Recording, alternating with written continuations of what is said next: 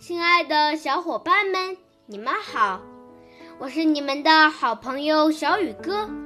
今天我给你们朗诵的古诗是《题元氏别业》，唐·贺知章。主人不相识，偶作慰灵泉。莫漫愁沽酒，囊中